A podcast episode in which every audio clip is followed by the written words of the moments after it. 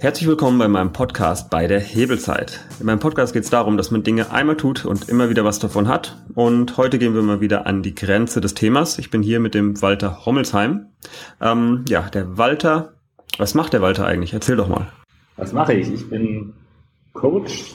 Ich bin jemand, der anderen nicht nur in Lebenskrisen, sondern auch in einer grundsätzlichen Ausrichtung in ihrem Leben hilft, ja, neue Wege zu finden, wenn sie merken, irgendwie geht es da nicht weiter. Also ja, ich bin einer auf dem, ein, auf den Wegbringer, würde ich sagen. Genau, den Walter kenne ich, weil er sich mal bei mir gemeldet hat, weil er selber Videos machen wollte und er ein paar Stunden bei mir gebucht hat und bei einer Stunde, da habe ich ihn nur dazwischen gequetscht und gegen Ende dieser äh, Beratungsstunde oder wo ich ihm Tipps gegeben habe, habe ich dann auch mal zu ihm gemeint, okay, ich habe das nur gemacht, weil ich weiß, du kennst dich super gut aus und ich habe folgendes Problem, ich habe eigentlich überhaupt keine Zeit. Und da hast du mir wirklich einen entscheidenden Tipp gegeben, der für mich viel verändert hat. Was soll man denn machen, wenn man überhaupt keine Zeit hat? Also äh, ich glaube, was wir damals besprochen haben, war einfach, dass du das Gefühl hast, du hast keine Zeit. Und äh, ich glaube, dass es eine sehr subjektive Wahrnehmung ist von dem, was du erlebst. Also natürlich kann ich, selbst wenn ich Angela Merkel heiße oder eben Alex Burger, die eine oder die andere Wahrnehmung auf das richten, was ich da habe. Der Tag hat 24 Stunden für alle. Und entweder du gehst mit einem extremen Druck rein und sagst, ich muss es schaffen ähm, und ich, ich muss, ja, ich muss es hinkriegen. Oder du gehst halt wirklich, bleibst in diesem Moment und nimmst alles wahr oder nimmst die Aufgaben so, wie sie kommen und hast eben nicht diesen inneren Druckmacher, der dich versucht, komplett, äh, ja, letztendlich auszuhebeln und immer unter Druck zu setzen, der immer sagt, du musst schneller sein, du musst besser sein, und ich glaube, darin liegt ein ganz großes Geheimnis, dass wir, ja, dass wir merken, dass wir uns selbst stressen, dass es weniger die, das Umfeld ist, sondern dass es tatsächlich die eigene Brille ist, durch die ich auf die Welt schaue.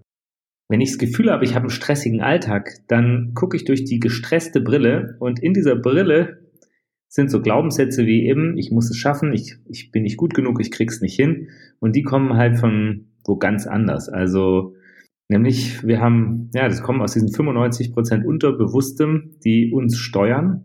Okay, was kann ich denn dann konkret machen, wenn ich mir denke, okay, gerade ist gar keine Zeit da, wie gehe ich da am besten vor? Was sind da deine Erfahrungen?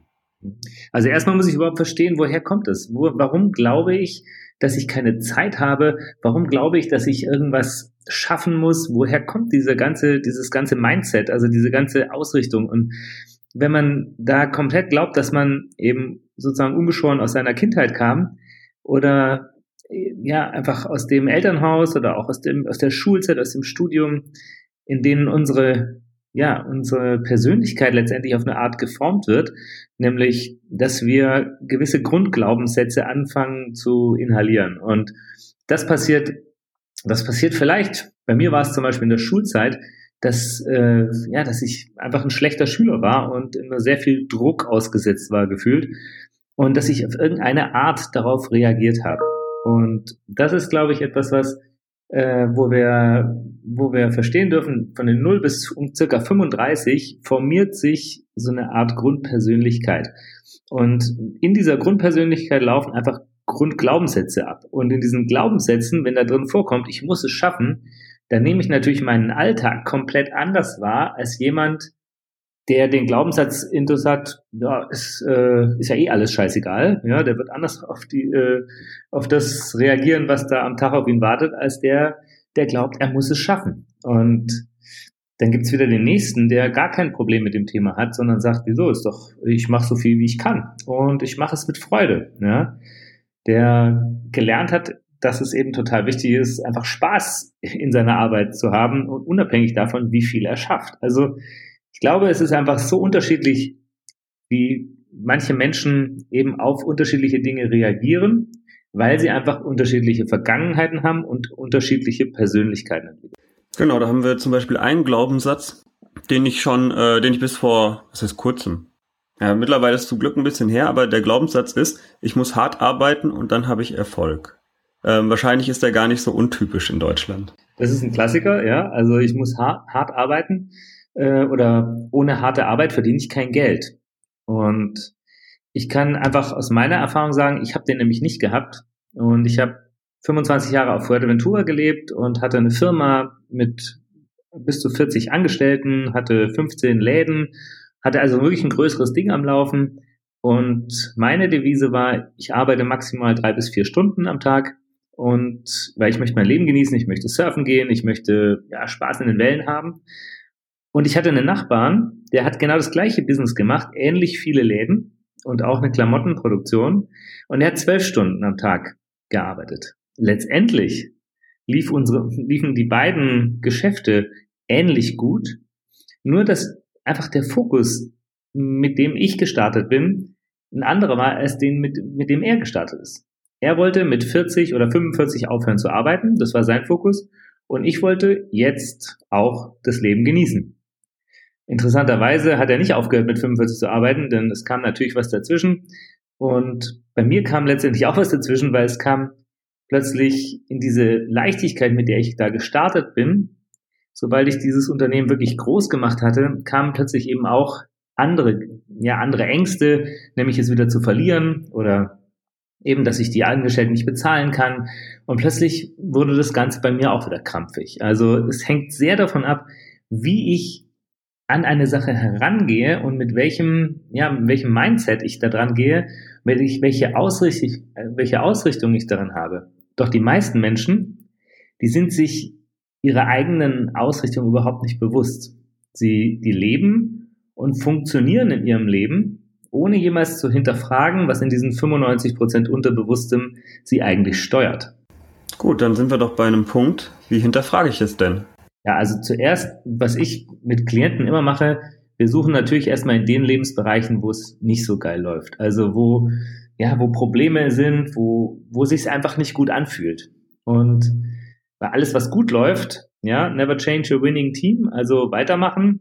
Wenn du glücklich bist, änder gar nichts, ja, oder wenn du glaubst, glücklich sein, lass es einfach so, weil es ist, es ist ja nicht das Ziel, irgendwo ein Problem zu suchen. Doch wenn du ein Problem in deinem Leben hast, nämlich, dass du dich erschöpfst oder dass du dich in deiner Arbeit, ja, dass du dir so einen Druck machst, weil da etwas Unbearbeitetes liegt, dann lohnt sich schon zu schauen, woher kommt es. Und die erste Frage ist natürlich auch äh, erstmal, was, was passiert da gerade? Erstmal anzuhalten und nicht versuchen, es doch zu schaffen, sondern erstmal zu schauen, boah, was, was ist eigentlich in mir los und welche Gedanken oder welche Gedankenmuster sind da eigentlich? Und das ist total spannend, weil manchmal kommen da vielleicht Gedanken hoch, die ich vorher noch nie bemerkt habe, und in dem Moment, wo ich sie mir aufschreibe, wird mir einiges bewusst. Da kommt dann zum Beispiel sowas wie, ja, nur wenn ich was leiste, bin ich gut.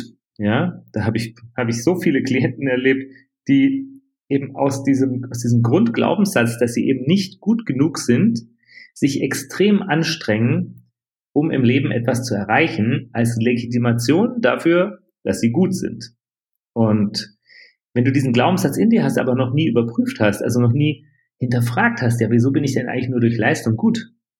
Oder woher kommt der? Dann kommt man schnell, ja, zu, ja, zu gewissen Erziehungsmaßnahmen der Eltern oder der Gesellschaft, die sagt, nee, pass mal auf, wenn du nicht studiert hast oder wenn du keinen Schulabschluss hast oder wenn du eben bei der Müller vorarbeitest, dann bist du halt nicht so gut wie jemand, der irgendwo äh, Porsche fährt. Und es ist also sehr ins Außen gerichtet, diese ganze Erfolgsgeschichte. Das Problem dabei ist nur, dass interessanterweise genau die, die eben auf dieser Leistungsschiene laufen, die den Porsche haben, die das Haus haben und die das, ja, diese Familie haben irgendwo, wo sie sagen, ja, eigentlich ist doch alles gut, dann plötzlich in eine Krise kommen, weil sie merken, dass das alleine sie ja auch nicht glücklich macht. Und also für mich ist das Wichtigste, um nochmal auf deine Frage zurückzukommen, anzuhalten und überhaupt mal die Aufmerksamkeit vom Außen nach innen zu richten und zu schauen, was, was passiert da eigentlich in mir? Und warum nehme ich das, was das Leben mir bietet, ja, problematisch war oder warum reagiere ich da so stark drauf? Ähm, und hast du da bestimmte Methoden? Also ich kann von mir sprechen, dass ich ähm, mir angewöhnt habe, jeden Tag mal mindestens eine Stunde spazieren zu gehen. Ähm, und ich merke, dass ich dadurch wie heißt es, kein Stress, ausgeglichen und auch wenn ich mehr auf meiner To-Do-Liste habe, da doch besser durchkomme. Aber vielleicht hast du ja noch ganz andere Methoden, die gut funktionieren könnten.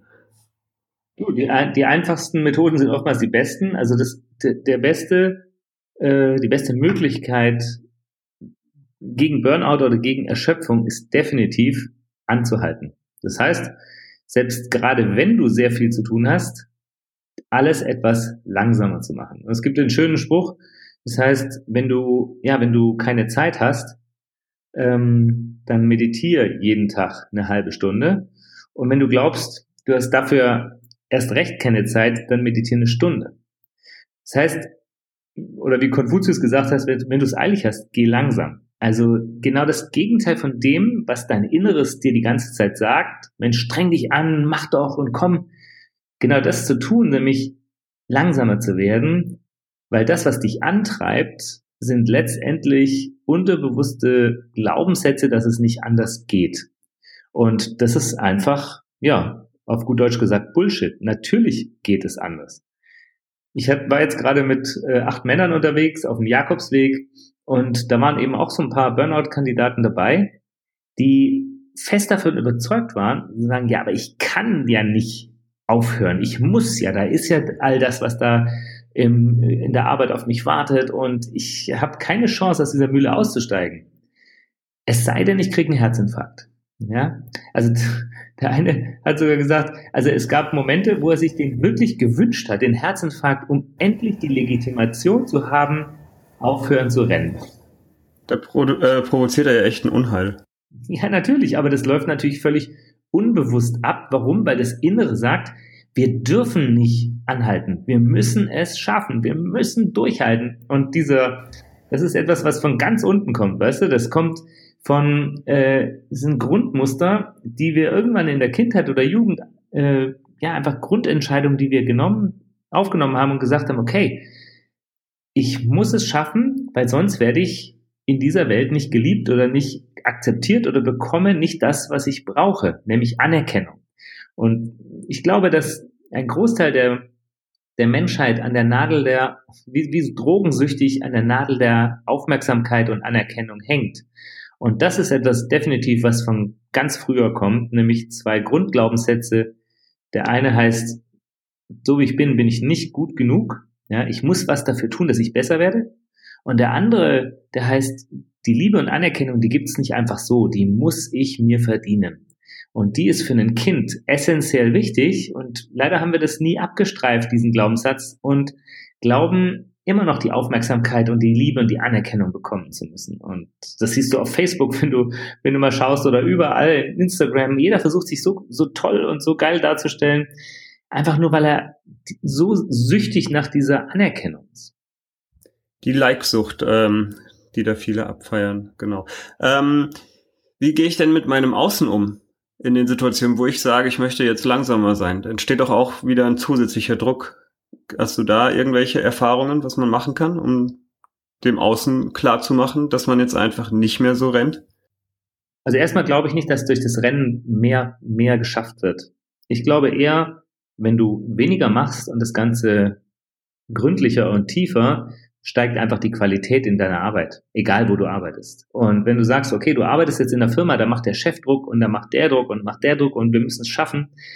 Also ich habe solche Klienten gehabt, die eben im Burnout waren und die nachher zurückgekehrt sind in die Firma und einfach konsequent, mutig eine neue Linie gefahren haben, indem sie gesagt haben, du pass mal auf, ich mache meinen Job so gut ich so gut ich kann und je, je intensiver und je klarer ich meine Arbeit strukturiere, je besser ich Pausen mache und je pünktlicher ich auch Schluss mache, umso mehr dient es mir und dient der Firma, weil es bringt hier keinem was, wenn ich in zwei, drei Monaten wieder auf der Nase liege. Also, äh, oftmals reagieren die Chefs sehr auf diese Klarheit, weil sie sagen, ja stimmt, eigentlich geht's mir genauso. Eigentlich könnte ich was von dir lernen. Und aber was es natürlich braucht, ist Mut. Nämlich Mut dazu, zu, für möglich zu halten, dass, dass es einen anderen Weg gibt, als sich völlig zu verausgaben. Und wenn es tatsächlich so eine Firma ist, die sowas nicht akzeptiert, die von dir fordert, dass du dich verausgabst und dich kaputt machst, dann würde ich sagen, ist es nicht deine Firma. Ähm, da habe ich noch ein gutes Beispiel dafür. Ein Kunde von mir, die, ähm, ja, es ist, fühlt sich vielleicht jetzt böse angemacht, wenn ich sage, die machen Webseiten. Aber bei denen ist es so, die Leute, die meisten sind um 18 Uhr aus dem Haus. Und das will der Chef auch. Und wenn jemand Überstunden macht, dann muss er halt am nächsten Tag später kommen. Eben genau mit dieser Haltung, dass man nur dann die äh, höchste Qualität liefert. Und das Erstaunliche ist, Projekte, die sonst zwei Jahre gedauert haben, hauen die in äh, vier Monaten durch. Und äh, die Kunden können es oft nicht glauben, weil eben genau da dieses, wir arbeiten und dann haben wir wieder gute Entspannungsphasen, weil es genau vorgeschrieben ist im Grunde genommen. Ja, das finde ich total wichtig, dass so eine Kultur auch von Bewusstsein in eine Firma kommt. Und ich glaube fest, dass äh, in Zukunft die McKinseys von morgen äh, tatsächlich äh, Psychologen sein werden. Warum? Weil diese, dieses, dieser Kostenfaktor Mensch, der immer intensiver wird, weil er sich eben immer mehr verausgabt, äh, dass die ganze Gesellschaft schon so strukturiert ist, dass wir unseren Kindern schon so einen Druck machen, dass sie schon in der Schule in Burnout fallen äh, und dass die, die den Druck machen, es selber nicht mehr klarkommen, nämlich die Erwachsenen, dass da irgendwann das an den Punkt kommt, wo wir sagen, okay, stopp, ähm, so, so geht es nicht mehr. Und selbst große Firmen wie die Telekom schalten ihre, ihre Mail-Server am Wochenende aus, damit keine Mails mehr weitergeleitet werden. Und ich glaube einfach, dass dieses Bewusstsein entsteht und dass auch ein Bewusstsein sein könnte, okay, auch so einen, ich habe eine, eine Kundin gehabt, die, die hat eine große Marketingagentur und äh, die waren auch großem Druck ausgesetzt und dann wurde ein Kunde einfach patzig und er hat eben so eine Mitarbeiterin so angeschrien, äh, weil das nicht fertig wurde äh, und äh, das war eigentlich mit der wichtigste Kunde von ihr. Und dann hat die Chefin den Kunden angerufen und dann hat sie ihm gesagt, wissen Sie, ich glaube, wir können es uns nicht mehr leisten, mit Ihnen zu arbeiten. Weil wenn Sie so mit dieser Art mit meinen Mitarbeitern umgehen, äh, ist das nicht das, was wir wollen und vielleicht suchen Sie sich einfach eine andere Marketingagentur. Und da fing der erstmal überhaupt an zu überlegen, wie er eigentlich mit Menschen umgeht und hat sich entschuldigt und hat gesagt, nee, nee, stimmt, okay, das war ein bisschen drüber. Also es, es gehört Mut dazu, auch den eigenen Kunden oder auch den eigenen Chef wirklich seine Werte rüberzubringen oder seine Art im Leben zu sein. Aber dazu muss ich es natürlich erstmal kennen. Ich muss erstmal wissen, was will ich eigentlich und wie will ich eigentlich leben. Wie hast du diese ganzen Hintergründe gelernt? Also man, wenn man sich das anhört, dann merkt man ja, ah, das bringt ja total viel. Aber ich habe, hätte jetzt zum Beispiel, also, weil du es mir verraten hast, weiß ich es ja, aber verrat's doch mal unseren Zuhörern, wie kommt man überhaupt darauf, sich damit zu beschäftigen? Wie findet man da Methoden? Wie findet man da seinen Weg? Dass man eben vielleicht, weiß ich nicht, den Schritt zurückgeht und die Sachen mit ein bisschen Abstand betrachten kann. Also das, das Spannende daran ist, dass es tatsächlich durch durch Krisen passiert. Also es sind Aufwachkrisen, wie Christina und ich, meine Frau, die, mit der ich zusammen diese ganze Coaching-Geschichte mache, das äh, sind es Aufwachkrisen. Sie hatte Aufwachkrisen und ich hatte Aufwachkrisen. Wir sind letztendlich gegen die Wand gefahren. Und ich glaube, dass das ein, ein ganz interessantes menschliches, äh, menschliche Eigenschaft ist, dass wir erst dann was ändern, wenn es gar nicht mehr anders geht. Das heißt, wenn wir unten aufgeschlagen sind und uns wirklich, wirklich merken, okay, äh, zum Beispiel im Burnout, ich komme nicht mehr aus dem Bett. Ich, ich, ich, ich krabbel ins Bad, aber das war's. Mehr kann ich nicht mehr. Es geht nicht mehr. In dem Moment, wenn der Körper den Stecker zieht, ist eine ganz große Möglichkeit da, nämlich aufzuwachen, zu sagen, hey, was mache ich hier eigentlich? Ist, das kann es doch nicht sein. Ich meine, das Leben ist kurz genug und es kann sein, morgen wache ich gar nicht mehr auf oder, oder morgen überfährt mich der Bus. Gucke ich dann zurück auf mein Leben und sage, wow, das war ein geiles Leben. Oder ist es tatsächlich etwas, wo ich sage, pff, also ich hätte es echt anders machen wollen? Und ich glaube, in diesen Krisen ähm, können wir zum ersten Mal wirklich diese Angst überwinden, den Mut zu haben, ja, äh, wirklich zu sagen, okay, stopp, ich entspreche nicht mehr dem Muster oder den Erwartungen der ganzen Welt, sondern ich suche jetzt erstmal meine eigenen Erwartungen, erstmal meine eigenen Wünsche und Sehnsüchte, meine Werte, und entwickle eine Vision vom Leben. Und äh, wir machen in unserer Arbeit, ist, ist dieser Visionspark ein ganz, ganz wichtiger. Warum? Er, er richtet wie so eine Art Wegweiser aus, in welche Richtung will ich eigentlich leben. Und das würde ich auch jeder Firma empfehlen. Also, dass sich, dass eine Firma ihre Werte definiert, dass die Eigentümer der Firma oder die, die, die ja, die, die, das Führungsgremium Werte und Eigenschaften festlegt, mit der sie nach außen gehen wollen. Wie sollen ihre Produkte wahrgenommen werden? Was soll diese Firma eigentlich ausstrahlen? Was sollen unsere Mitarbeiter ausstrahlen? Und wie wollen wir, ja, Firma leben. Und ich glaube, das sind die Firmen der Zukunft. Genau, weil dann ist es ja auch sozusagen für den ganzen Stamm, also Tribe, äh, möglich, eigenständig Entscheidungen zu treffen. Weil wenn ich nicht weiß, was das Ziel hinter den, weiß ich nicht, erwarteten KPIs ist, dann kann ich ja gar nicht entscheiden, ist es jetzt das Richtige, das zu tun? Oder mache ich jetzt einfach mehr, dass die Zahl größer wird und am Ende bringt es gar nichts? Absolut. Und also in, in unserer Firma, wenn wir irgendwann Leute einstellen, wir sind im Moment, haben wir noch keine Mitarbeiter, wir, wir machen so ein Zweimann-Unternehmen, aber wenn wir jemanden einstellen würden, dann wäre das definitiv jemand, der dafür brennt. Und der sagt, ey, da habe ich Bock drauf. Und der sich dort voll mit einbringen will und mit Begeisterung und mit Freude arbeitet. Weil ich glaube, man verausgabt sich nicht, wenn man, wenn man wirklich mit Freude bei der Sache ist und auf sich selbst aber auch achtet. Und äh, es geht natürlich auch nicht, dass die, dass die Mitarbeiter sagen, ach, äh, ach ich gucke nur noch nach mir und ich komme gar nicht mehr in die Firma, äh, weil ich, ich soll ja auf mich achten und so weiter.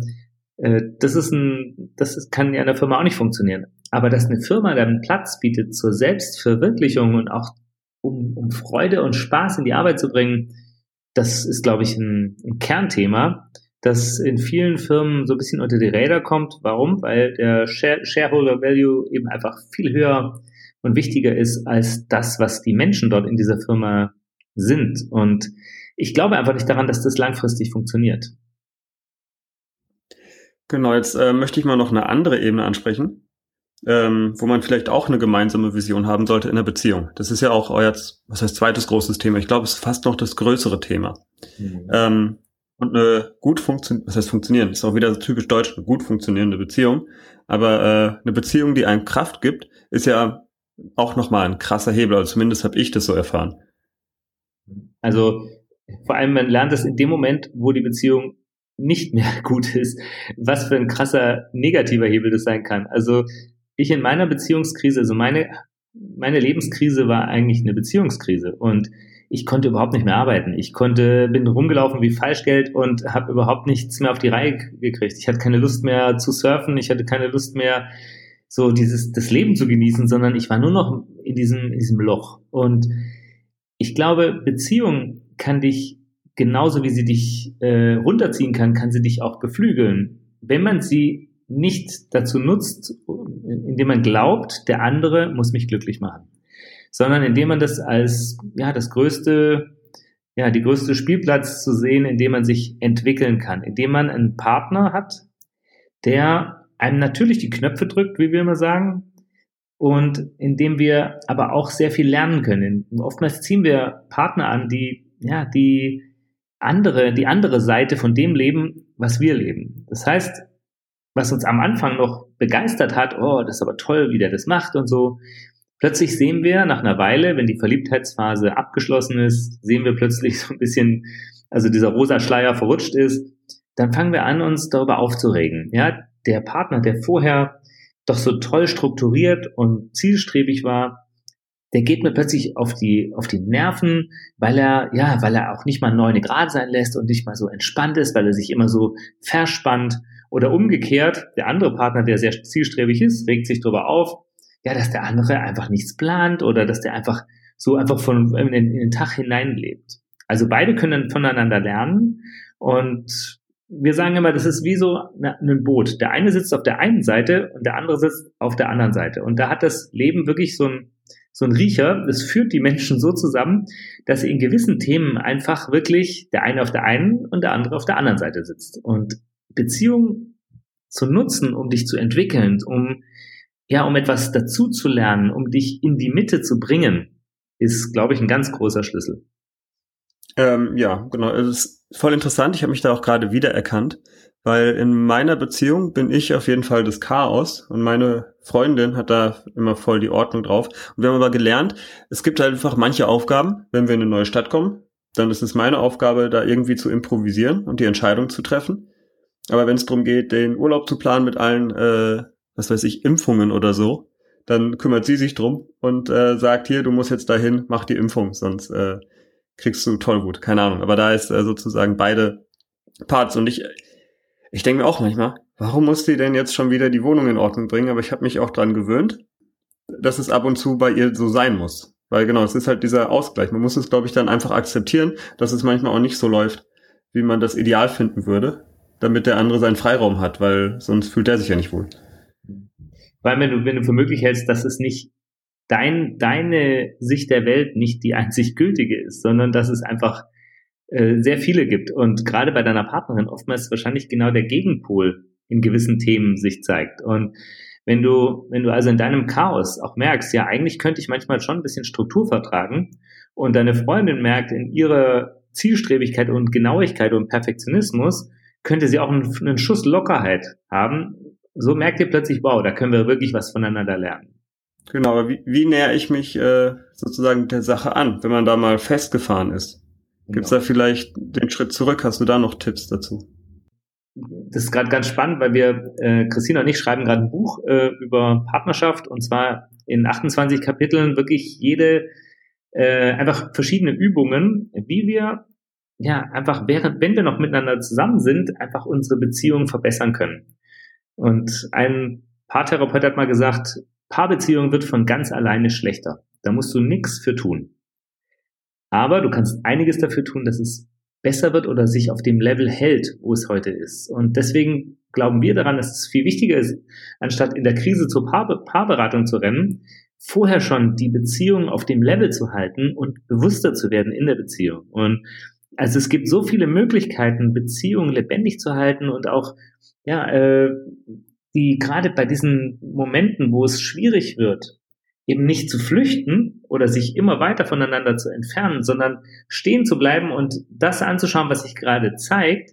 Da gibt es viele, viele Möglichkeiten und das ist genauso auch in, in der Sexualität genau das Gleiche, dass man, wenn Beziehungen schwierig wird, dass oftmals der Mann sich emotional zurückzieht und die Frau sexuell, dass da plötzlich, es kann auch umgekehrt sein, aber in den meisten Fällen ist es so, dass man sich plötzlich einfach voneinander distanziert. Dass der eine ja, eine macht zu und der andere macht auch zu. Und wenn wir in diesem Stadium nichts unternehmen, dann entwickeln wir uns immer weiter auseinander. Und dann kommt es irgendwann ja zur großen Krise, weil ja, was auch immer, der eine sucht sich irgendwas im Außen oder ja, pff, es wird einfach gar nicht mehr gesprochen und plötzlich ja, trennt man sich, ohne wirklich in den Spiegel geschaut zu haben, der einen der Partner, dem einen der Partner eigentlich vorhält. Und man kann sich sehr im Partner erkennen und wirklich etwas von ihm lernen, auch wenn wir glauben, Recht zu haben. Weil wir in unserer Brille denken wir ja, der andere, der hat das Problem. So war es zumindest bei mir oft, dass ich immer gedacht habe, ja, bei mir haben immer die Frauen das Problem gehabt. Aber äh, ja, die Wahrheit ist leider ein bisschen eine andere, weil ich immer wieder dasselbe erfahren habe. Also ich habe von Beziehung zu Beziehung mich selbst immer mitgenommen und immer wieder den gleichen Scheiß erlebt. Und da habe ich ja immer gedacht, okay, hm, vielleicht hat es doch was mit mir zu tun. Und das war der erste Moment, wo ich, wo ich angefangen habe, wirklich zu erkennen, wow, ich, ich kreiere diese Beziehungen. Und ich laufe davon, ja. Also ich bin jemand, der seine eigenen Ängste lieber dem anderen in die Schuhe schiebt und sich wirklich, ja, es geht darum, wenn ich wirklich Beziehungen langfristig glücklich und erfüllt leben will, dann darf ich was dafür tun. Ich darf mich meinem Partner öffnen. Da gibt es viele, ja, viele Möglichkeiten. Hast du eine davon? Oder muss man einfach sagen, du Schatz, wir müssen reden? Du Schatz, wir müssen reden. Genau, das ist, das ist ein schönes Beispiel. Das kommt natürlich erstmal meistens von den Frauen. Ja? Schatz, wir müssen reden. Und die Männer, das sind einfach zwei völlig unterschiedliche Arten zu kommunizieren.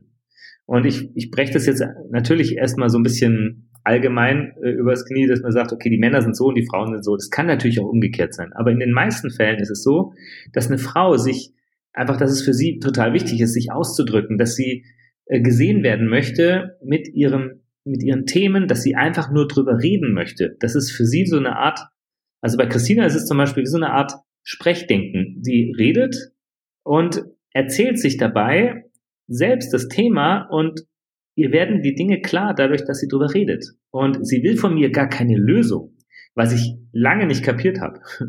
Ich dachte immer, okay, sie erzählt was, okay, dann habe ich ihr nach zwei, drei Minuten gesagt, okay, mach doch so, mach doch so, warum machst du nicht das? Und sie sagt, hey, ich will gar keine Lösung, ich will einfach nur drüber reden. Und bei Männern ist es eher so, dass sie sich eigentlich erstmal so zurückziehen in ihre Höhle und das Ding ausbrüten. Und irgendwann, wenn sie so eine Lösung gefunden haben, nach draußen kommen und dann sagen, okay, pass auf, das und das ist das Thema und hier habe ich schon die Lösung und so machen wir es jetzt.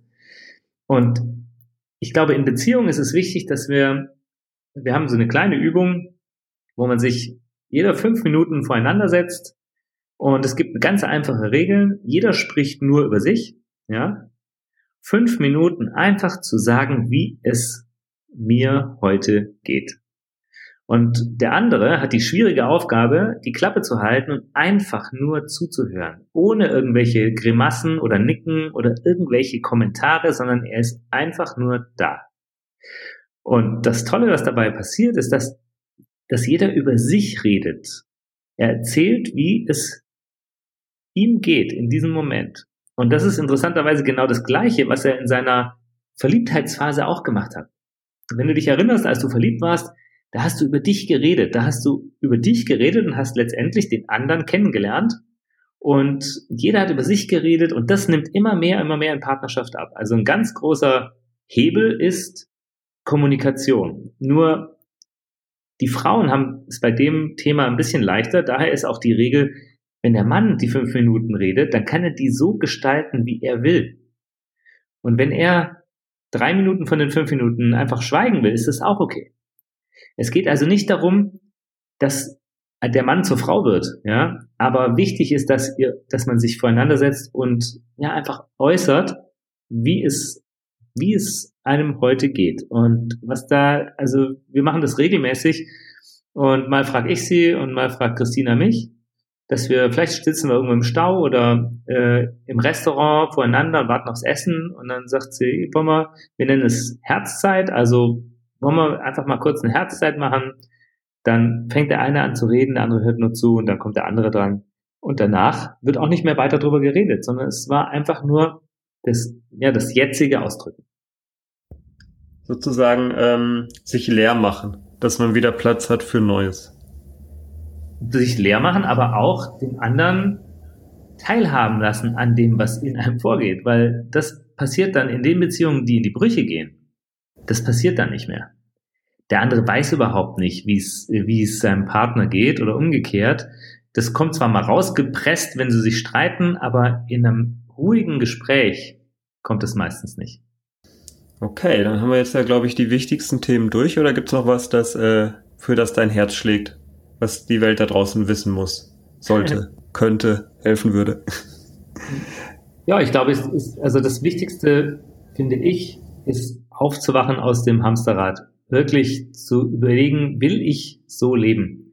Ist das genau das, was ich mir wünsche? Ist, ist mein Leben genau so perfekt glücklich? Und ich meine jetzt nicht im Sinne von alles super, sondern mir, mir geht es eher so darum, um, die, um dieses Gefühl, ja, okay, hier geht's auf und ab und ich bin aber so richtig im Fluss des Lebens und ich, ich genieße grundsätzlich dieses Leben und ich freue mich über jeden Tag, der mir geschenkt wird. Oder bin ich letztendlich in so einer Mühle, wo ich immer nur, nur noch funktioniere? Und wenn das so ist, dann ist es besser, selber anzuhalten, bevor dich das Leben anhält. Sei es durch eine körperliche Krise oder durch eine, eine Beziehungskrise oder eine wirtschaftliche Krise. Also dann fängst du nämlich an anzuhalten und zu überlegen, okay, ich weiß nicht, ob das wirklich das ist, was ich eigentlich leben will. Ich mache jetzt nochmal einen kurzen äh, Klugscheißer-Modus hier rein. Und zwar, es ist ja wirklich so, dass der Körper zum Beispiel eine Depression nutzt, um dich daran, also abgesehen von der, ähm, wie heißt es, physiologischen, also die durch Hormone äh, Falscheinstellung in deinem Körper kommt. Die emotionale Depression ist dazu da, um deinen Körper zu stoppen. Der Körper oder de, du sagst dir selber, das, was ich tue, funktioniert so nicht weiter.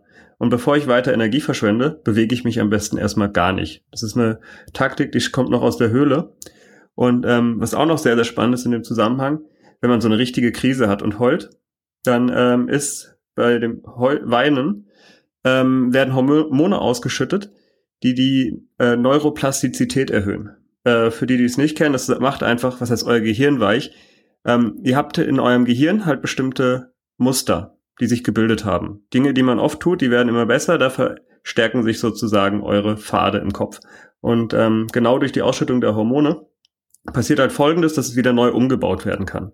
Also sprich, diese Krisen haben ja wirklich eine wichtige Funktion. Und ich glaube, wenn man die mal wahrnimmt und dann das auch äh, nicht nur sagt, oh, mir geht's immer so schlecht, sondern sagt, ah, das sind ganz starke Signale, was ist denn der Auslöser, wo muss sich was ändern, dann ist man, glaube ich, auf einem guten Weg. Absolut. Und vielleicht noch ein kleiner, kleiner Zusatz, ich finde, ich kann absolut beschreiben, was du sagst. Und wenn du in so einer Krise bist, dann ist meistens ziemlich viel Widerstand da, dass du sagst, oh nee, das soll jetzt nicht da sein, ja. Also äh, nehmen wir mal an, du hast, brichst dir das Bein und du bist einfach im Kampf damit und sagst, scheiße, ja, aber ich wollte auch hier beim Marathon mitlaufen oder was auch immer. Und solange du diesen Kampf führst gegen das Leben, solange du sagst, das, was jetzt schon da ist, soll nicht da sein, solange ist Leid oder, oder ja, einfach Schmerz da. Und wenn du dich aber sozusagen akzeptierst, hineinfügst in das Leben, wie es heute ist, das heißt nicht, dass es morgen so bleiben muss, aber so wie es heute ist, ist es einfach schon. Und dich da hinein entspannst und im Widerstand aufgibst, in dem Moment öffnen sich Türen. Das habe ich ganz oft gesehen, nicht nur bei mir, sondern bei vielen Klienten, dass es darum geht, aufzuhören, dem Leben Widerstand zu leisten. Sozusagen im Kampfmodus mit dem Leben zu sein, das nennen wir auch den Überlebensmodus, der ist in unserer Gesellschaft einfach nicht mehr angebracht. Der war früher in der Höhle angebracht, aber dann, da waren sie auch nicht die ganze Zeit vom Löwen auf der Flucht oder im Kampf mit irgendwelchen anderen, sondern das war ein, ein, ein, ein Zwischenzustand. Und in unserer Gesellschaft ist dieser Überlebensmodus für manche Menschen ein Alltagsmodus geworden. Und das hält der Körper nicht aus. Genau, und dann noch äh, was, was mir aufgefallen ist. Ich habe irgendwann mal die Entscheidung getroffen, dass ich jetzt glücklich bin. Man hört sich jetzt blöd an, aber das funktioniert. Man kann sonst immer versuchen, bestimmte Ziele zu erreichen, die das dann erfüllen, aber am Ende ist es, glaube ich, echt mehr die Entscheidung, die man treffen sollte. Genau, absolut. Es ist, es geht, du gibst mit deinen Entscheidungen eine Richtung vor. Und wenn du sagst, ich, ich, mein, meine Vision ist glücklich zu sein, dann kommen vielleicht auch Momente, wo du nicht glücklich bist, aber du weißt, den Wegweiser Glück, den hast du in deinem Leben aufgestellt und ich gehe in die Richtung. Und alles, was damit kollidiert, muss irgendwie eliminiert werden, ist doch klar. Also, wenn du, wenn du aber keinen Wegweiser hast, dann dümpelst du durch dein Leben und wunderst dich, dass alles nicht so läuft, wie du willst. Genau, dass schon wieder Geburtstag ist auf Facebook. Ähm, gut, was hast du denn noch als, äh, das heißt als kleinen Hebeltipp? Also ich mache das immer so, dass am Ende der Folge jemand wieder seine Zeit zurückbekommt. Also was kann jemand tun, um in unserem Fall äh, 35 Minuten Zeit zu sparen oder dazu zu gewinnen? Also ich habe ähm, eine ja eine schöne Übung, die haben wir auf unserer App, die auch kostenlos ist. Das nennt sich die eine Minute Loslassen Meditation. Und zwar, ich habe auf meiner App äh, mir jede, also fünfmal am Tag bimmelt das Handy und es läuft genau eine Minute Stille ab. In dieser einen Minute schließe ich die Augen und mein ganz angespannter Körper, sollte er angespannt sein, den lasse ich dann los und ich richte für diese eine Minute die Aufmerksamkeit einfach nur auf meinen Atem, auf meinen Körper. Ich muss also nicht gelernt haben zu meditieren, sondern ich, ich schaue einfach, wie, wie geht's eigentlich meinem Körper. Ich spüre mein Gewicht auf dem Stuhl, ich spüre meinen Atem, wie er ein- und ausfließt und ich lasse dabei einfach los. Und nach einer Minute bimmelt es wieder und dann mache ich weiter. Und das habe ich mit vielen, vielen Menschen, die extrem gestresst waren, ausprobiert. Und das funktioniert wirklich. Und wenn du das, ja, ich muss es gerade mal ausrechnen, fünfmal am Tag, das sind genau sieben Tage, also eine Woche hast du deine 35 Minuten wieder Naja, die investierst du ja noch zusätzlich. Aber egal, es ist äh, wahrscheinlich hast du am Ende durch die Frische die Zeit locker gewonnen. Okay, wo finde ich die App? Das ist äh, Mini-Meditation bei Mini-Meditation Mini heißt die App und die findet man im App Store bei, äh, bei oder im Play Store. Ihr seid die einzigen, die Mini-Meditation heißen. Ja. Auf unserer Webseite auch. www.herz-kopf.com. Gut. Und ähm, ja, dann haben wir doch schon, du wolltest auch noch ein Buch schreiben, das findet man dann auch dort und wahrscheinlich habt ihr, ich weiß, ihr habt einen YouTube-Kanal. Ihr macht auch ab und zu ähm, Webinare und habt auch eine YouTube-Serie oder eine ähm, Einstiegsserie. Erzähl doch mal noch zu deinen weiteren Dingen, wenn sich jemand für deine Themen interessiert. Ja, also wir machen, äh, wir haben eine äh, zwei verschiedene Online-Programme, die wir, die wir anbieten, wo die Menschen eben auch zu Hause in ihrem Alltag Schritt für Schritt durch so ein Online-Programm gehen können. Und wir, was wirklich eine tolle äh, Sache ist, wir haben eine Community, das ist der Herzraum, in dem wir einfach äh, alle zwei Wochen Webinare anbieten, in denen die Leute einfach äh, ja, dabei sein können, sich austauschen können. Wir haben jede Woche eine Mitmachaufgabe, einfach um dran zu bleiben, weil viele Menschen machen Seminare, aber letztendlich haben sie das Problem, dass sie, dass sie es nicht in ihren Alltag integriert kriegen. Und daher machen wir so ein Dauerseminar sozusagen und bieten alle zwei Wochen ein Webinar an, wie auch morgen wieder. Und äh, dort ja, dort kann man einfach dranbleiben. Das, ist, das sind die Dinge. Außerdem bieten wir eine Ausbildung an zum Coach und vieles mehr. Aber wer möchte, guckt einfach auf unsere Webseite www.herz-kopf.com. Okay, dann äh, danke ich dir für die tollen Einblicke. So, jetzt bin ich gespannt auf eure Reaktion. Denn die Folge war ja schon relativ weit weg von dem, was man typischerweise unter Hebeln versteht. Aber ich glaube, für alle, die so sehr am Optimieren sind wie wir, für die ist es ganz gut, wenn man einfach auch mal schafft, eben keinen Stress zu haben. Und ich muss ganz ehrlich sagen, meine Freundin ist für mich einer der wichtigsten Hebel. Also ich bin mindestens mal doppelt so produktiv, wie ich ohne sie wäre. Also, ich freue mich, wenn ihr auf hebelzeit.de dazu einen Kommentar hinterlasst. Und wenn ihr den Podcast regelmäßig hört, dann wisst ihr schon, dass ich gerade an einem Videokurs arbeite. Also einem Kurs, in dem ich erkläre, wie ihr Videos nutzen könnt. Wenn dich das interessiert oder du jemanden kennst, den es interessieren könnte, dann geh doch auf hebelpunkt.de oder den Link findest du auch in den Show Notes zu dieser Episode. Ja, und dann bleibt noch der Klassiker. Der Intro- und Abschlusssong ist von audionautics.com und heißt Clap Along.